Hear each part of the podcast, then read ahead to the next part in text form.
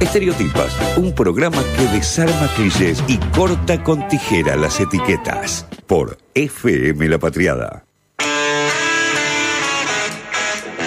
Bueno, y acá retomamos, venimos acá a este segmento lleno de energía y lleno de rebeldía. Qué lindo, con Pero- este tema. Con este tema, exacto. ¿Y qué personaje tenemos hoy, por Dios? Estoy muy No, pero contenta. aparte, quiero, quiero contar el contexto de por qué tenemos a esta personaja de hoy. eh, que es porque básicamente tiré un cuadrito en Instagram esta semana y dije, bueno, escucharon esto, Vidas Rebeldes se trata de esto. ¿Quién les parece que tiene que estar? ¿A quién les gustaría escuchar en Vidas Rebeldes de esta semana? Y la gente se copó y me escribió varias personas, las cuales ya me hice una listita.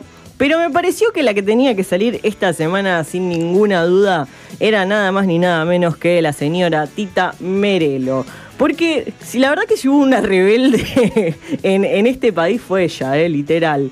Porque la verdad que tuvo una vida muy difícil, eh, que empezó de una forma muy difícil, porque de hecho su padre falleció cuando ella tenía cuatro meses. Ah, nada, no lo Nada. no lo conoció. Eh, su madre la tuvo que dar en adopción porque no la podía cuidar, porque eran eh, extremadamente pobres. Nació en un conventillo en San Telmo.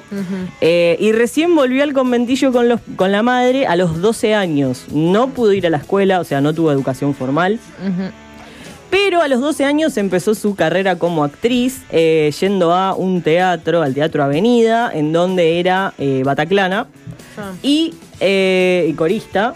Y bueno, de a poquito empezó, empezó a escalar. De ahí pasó a eh, en un teatro en el Bajo Flores. Y después pasó al Maipo, donde ahí cantó su primer tango. Que el primer tango que cantó fue Trago Amargo. La realidad es que es una de las primeras mujeres en cantar tango, o sea, en un género extremadamente machista.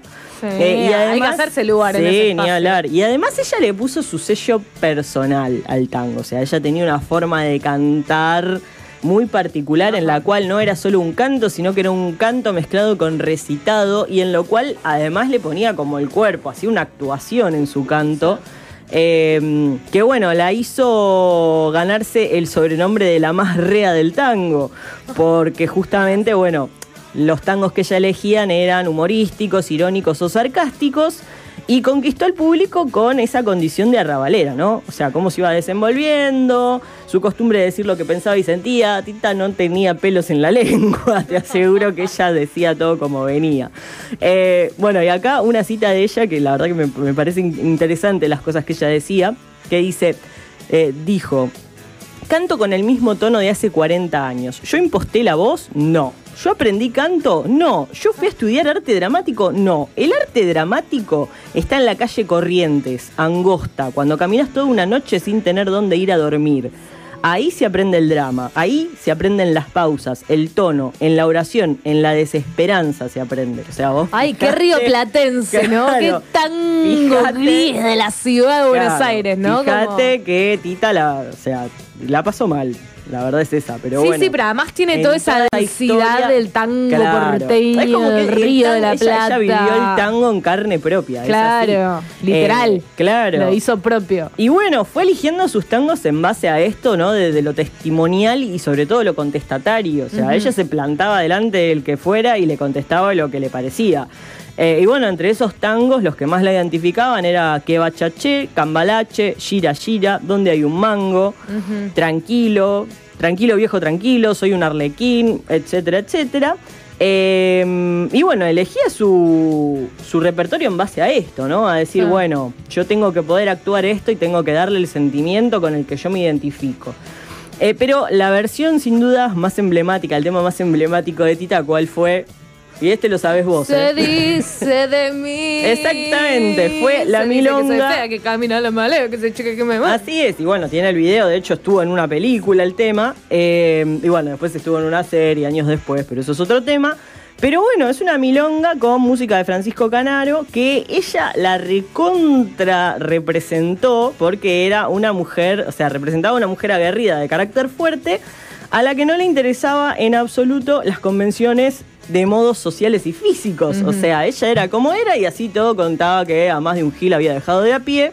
Eh, igual era una imponente diosa, como no te la cruces. Ni hablar, ni Como hablar. no te la cruces, pues te lleva puesto. Sí, sí, olvídate, era una locomotora. No, no, y Así fíjense- todo, ella decía que era tímida, ¿eh? Que bueno, que ella se había tenido que formar esa, mm, eh, esa Sí, es un imagen de fuerte y de te lle- me llevo el mundo por delante, pero por todas las situaciones, obviamente, que había vivido. No, no, y además, googleenla, si no la vieron, si no la No, conocen, es- pongan sí. Tita Merelo en Google.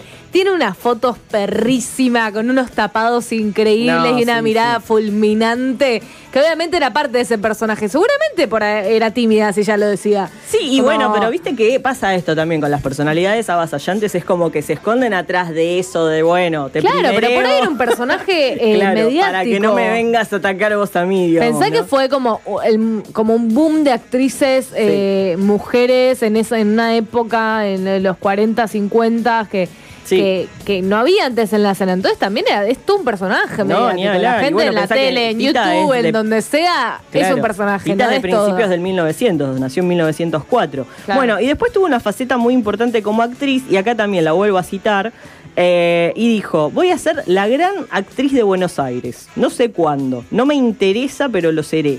Y no crean que esto es una insolencia o una pretensión.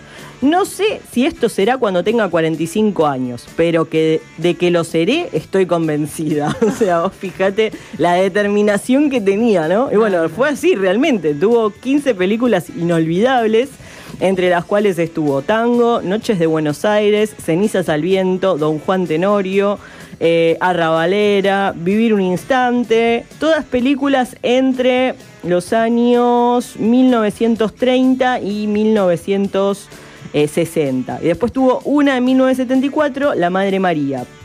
Eh, bueno, finalmente Tita falleció en diciembre del 2002 por causas naturales a los 98 años, o sea, Y vivió un además montón. longeva, qué ídola, Tita, No, y te aparte. Tita hasta el último día daba notas diciéndole a la mujer que a, a las mujeres eh, háganse el Papá Nicolau, así. Ah.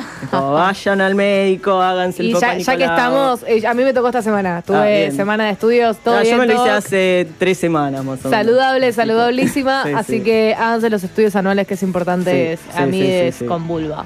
Así que bueno, bueno, y nos vamos ahora a escuchar, justamente vamos a, a cerrar este hermoso momento de Tita, escuchando un tema de ella.